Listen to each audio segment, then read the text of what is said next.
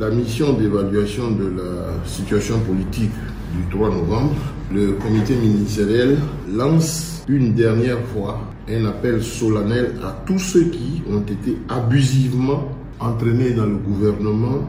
illégal de M. Faustino Ambali,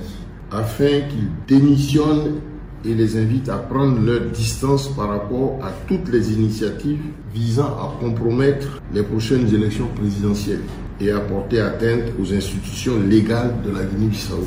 Les gens qui seraient tentés ou qui sont dans le mouvement disposent encore de 48 heures pour faire connaître leur